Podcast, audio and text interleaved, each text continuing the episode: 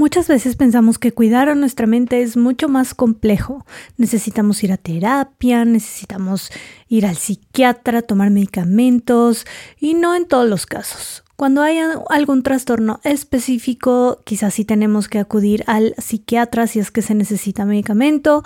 Si eh, vemos que estamos en un hoyo del cual por más que hemos intentado durante tiempo no hemos podido salir, nuestro estado de ánimo permanece eh, bajo, con angustia, con mucha tristeza, sentimientos de soledad, sentimientos de culpa. Quizás ahí donde, ok, quizá terapia me puede ayudar. Pero dentro de nuestro día a día podemos hacer mucho por nosotras, por nosotros. Les voy a dar cinco puntos en los cuales se pueden basar, son como una especie de guía, si lo quieren ver así, para ser un poco más conscientes de cómo están cuidando su mente, su salud mental, la parte emocional, qué tanta atención le prestan a esto, que al final pues es muy importante. La salud física y la salud mental no son cosas tan separadas. Realmente influyen mucho una con la otra y si tratamos de trabajar en un equilibrio en ambas, vamos a ver muchos beneficios en nuestra calidad de vida, muchísimos beneficios incluso a la hora de querer conseguir objetivos, de querer avanzar a nuestras metas. Y este episodio se trata de eso va enfocado a pequeños pasos que puedes dar para cuidar tu salud mental. Vamos a tocar cinco puntos principales. Vamos con el primer punto, es el ejercicio. Mucho hemos escuchado que el ejercicio tiene muchos beneficios, pero por lo general cuando pensamos en esto es por una razón muy específica, bajar de peso. Casi siempre lo asociamos con esto. Tengo que hacer ejercicio para bajar de peso pero en realidad el movimiento nos beneficia mucho a nuestra salud mental. Cuando estamos muy estresadas, muy estresados, segregamos una hormona que se llama cortisol. Esta hormona puede generar inflamación en nuestro cuerpo, puede tener efectos negativos que en el ejercicio eh, nos va a ayudar a regular esos niveles de cortisol. No tiene que ser ejercicio muy pesado. No tiene que ser un ejercicio que dure mucho tiempo, no tienes que estar metida o metido en el gimnasio por tres horas, por una hora, cargando mucho peso, esforzándote demasiado. No tiene que ser así. Aquí hay algunos consejos que yo te doy que he visto en, en, terapia, en consultas con personas que me dicen, quiero hacer ejercicio primero, ¿no? Casi siempre, porque quiero bajar de peso. Ok, vamos a ponerle otro mm, motivo por el cual quieras hacer ejercicio y va relacionado salud física, salud mental. Ahora, casi siempre lo que pensamos es, que me voy a meter al gimnasio. Pero aquí tienes que ser muy honesta y honesto contigo misma y contigo mismo. Hazte preguntas reflexivas. Esta actividad necesita ser algo que disfrutes, no tiene que ser una tortura. Si primero nos enfocamos en actividades que no nos gustan, pero es lo primero que se nos viene a la mente, como ir al gimnasio o salir a correr, si es algo que no te gusta, es mucho más probable que lo vas a dejar.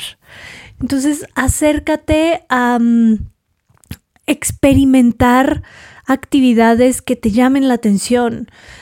Les repito, no tiene que ser un ejercicio muy intenso. Puede ser em, clases de yoga, puede ser comenzar por salir a caminar 15 minutos. Dar primeros pasos no tiene que ser de 0 a 100. No tienes que mañana inscribirte a correr un maratón, inscribirte al gimnasio para cargar muchísimo peso. Más bien, enfócate en ti. Este camino va a ser muy tuyo. Entonces, estas preguntas son para ti, para que tú reflexiones, para que tú te escuches a ti misma, a ti mismo. Casi siempre estamos acostumbrados a escuchar a los demás. Este es momento reflexivo. Entonces elige una actividad que te guste, que disfrutes o que te llame la atención y quieras experimentar. Tiene que ser algo sencillo, o sea, algo que quizá te quede cerca de tu casa, que no tiene que que no tenga que tomar mucho tiempo de traslados, de mm, mucha complejidad nada más, no sé, si te gusta, eh, por ejemplo, les digo yoga, que también parte de meditar ayuda mucho con la mente. Entonces, elige esto. Punto número dos, tus horas de sueño. Necesitamos ser un poquito más conscientes de cuántas horas estamos durmiendo, qué tanto nos afecta el no dormir bien al siguiente día. A veces vamos por la vida con mucha irritabilidad, mucha ansiedad, mucho eh, estrés.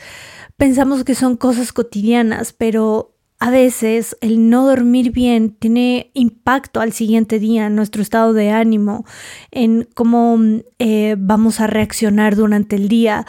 Entonces, intenta tener tu promedio de horas. Hay personas que no necesitan dormir las ocho horas que por lo general escuchamos son recomendadas.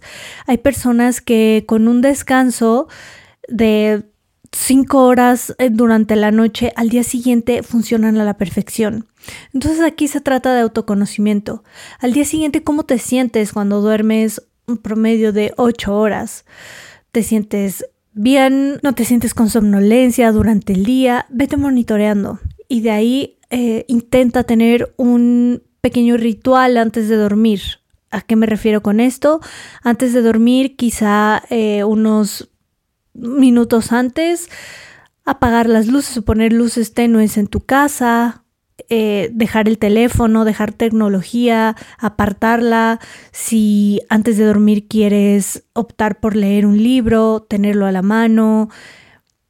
Lo recomendable también es en personas que suelen levantarse durante la madrugada, durante la noche, eh, quitar los líquidos tres horas antes de dormir, no tomar café o café, productos con cafeína después de las 5 de la tarde son algunas recomendaciones básicas que te pueden ayudar. Pero es aquí en donde tú te vas a conocer a ti, escuchando tu cuerpo, escuchando tus emociones al siguiente día. Les repito, cómo te sientes al otro día después de no haber dormido bien. Y entonces es ahí con, ok, quizá me faltaron horas de sueño para no atribuirle ese estado de ánimo a algo eh, mucho más grande, ¿no? Como siempre me he sentido así y entonces nos vamos cargando con más a través de nuestros pensamientos. Esto nos lleva al punto número tres, los pensamientos. Cuida tu diálogo interno, obsérvalo un poco más de cerca. Siempre les digo que el estado de ánimo va muy relacionado o tiene un gran impacto en nuestros pensamientos. Tus pensamientos van a eh, de alguna manera también detonar emociones. Por ejemplo, si mm, quieres lanzar tu proyecto profesional, no te has atrevido a hacerlo y constantemente te estás diciendo no va a funcionar, mm, voy a ir a la quiebra, me voy a quedar sin dinero, esto no va a jalar, eh, va a haber muchos problemas, de ahí ya te estás llenando de angustia. Entonces hay que observar muy de cerca ese diálogo interno tiene que ser un diálogo interno que te apoye, que te ayude. En terapia siempre les explico estas dos tipos de creencias, las racionales y las irracionales. Tus creencias irracionales son todas aquellas que se alejan de tu realidad, pierden lógica. Es un pensamiento muy rígido, muy dogmático. Por lo general, es un pensamiento que va en extremos en pensamiento eh, que le llamamos polarizado, o todo o nada, o mi pareja me quiere o no me quiere, o me tiene que salir perfecto o soy un fracaso, eh, estoy haciéndolo bien o estoy haciéndolo mal, soy buena persona, soy mala persona. Cuando nos dividimos tanto en estos extremos, vamos a entrar en angustia, en estrés, en ansiedad, porque no es posible vivir en estos dos extremos todo el tiempo. Entonces observa un poquito más tu diálogo tiende a ser un poco extremista, qué tan pesimista es durante el día, qué tan crítica o crítico eres contigo misma, contigo mismo. Hay un ejercicio que también ayuda mucho a observar más este diálogo interno. ¿Qué te dices cuando te ves al espejo mientras te estás arreglando, mientras te estás alistando para ir a trabajar o para empezar tu día? Es un diálogo eh, amable o es un diálogo de muchas críticas, de observar las cosas que no están bien, que no te gustan, señalarlas. Hay personas que ni siquiera les gusta verse al espejo, entonces obsérvalo un poco más de cerca y empieza a hacer pequeños cambios. puedes, puedes hacer estos cambios empezando a cuestionarlo. Cuestiona estos pensamientos. ¿Qué tan verdad es lo que te está diciendo tu mente en ese momento? ¿Qué tan real es? ¿Qué tan realista? De ahí poco a poco podemos irlos transformando en pensamientos racionales. Son todos estos pensamientos que te ayudan, que te impulsan, te motivan, pero sobre todo tienen mucha lógica, van muy ah, acercados a nuestra realidad. Entonces, desde el diálogo interno también puede cambiar mucho el estado de ánimo, cómo te sientes la mayor parte del tiempo. Ok, si la mayor parte del tiempo me siento angustiada o angustiado, tengo mucho estrés, mucha ansiedad, entonces, ¿qué te dices la mayor parte del tiempo? ¿Qué palabras repites en tu mente una y otra vez? ¿Cuánto tiempo pasas en esos pensamientos em, angustiantes, en estos pensamientos que nos llevan a tener este estado de ánimo? Solo obsérvalo un poquito más de cerca. Desde ahí puedes comenzar a hacer cambios. El punto número cuatro, pasa tiempo con personas que sean importantes para ti, personas con las que disfrutes estar. Muchas veces he escuchado en consulta, cuando no me siento bien, cierro todas mis redes sociales o me empiezo a aislar, no respondo mensajes, me da flojera.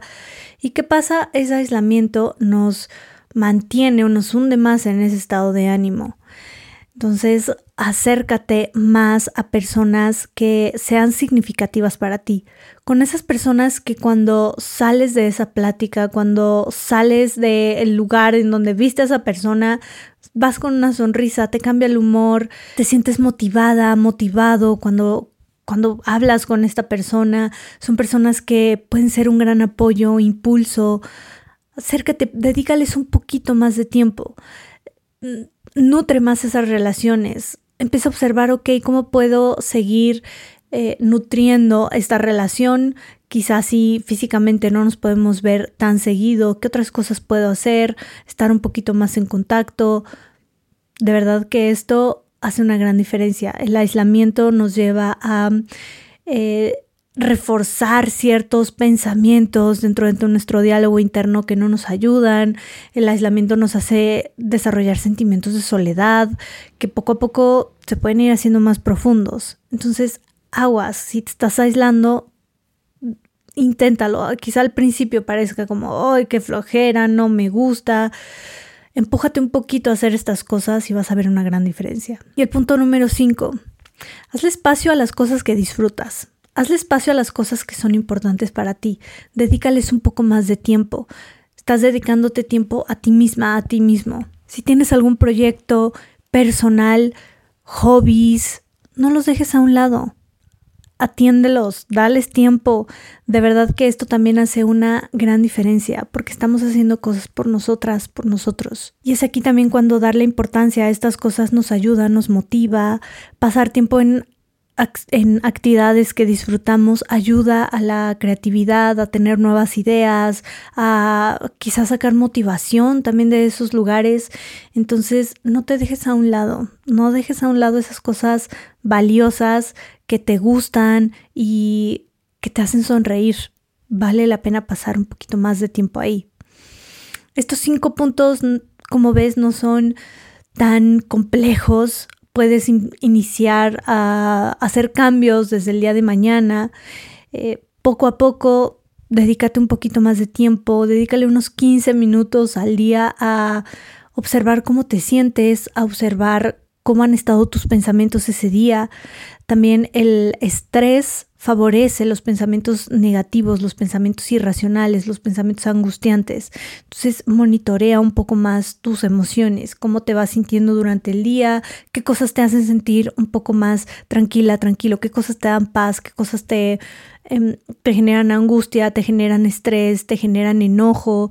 Observa un poco más esos detonantes. Eso también te va a ayudar al autoconocimiento saber qué cosas, eh, reconocer qué cosas te afectan, qué cosas te afectan un poco más que otras y de esta manera vas a poder ver cambios positivos en tu vida. Aprende a escucharte, aprende a pasar tiempo contigo, aprende a cambiar lo que te dices todos los días y realmente estos pequeños cambios van a tener un gran impacto en tu, en tu día a día. Espero que este capítulo te haya ayudado, te vaya gustado y nos vemos en el siguiente.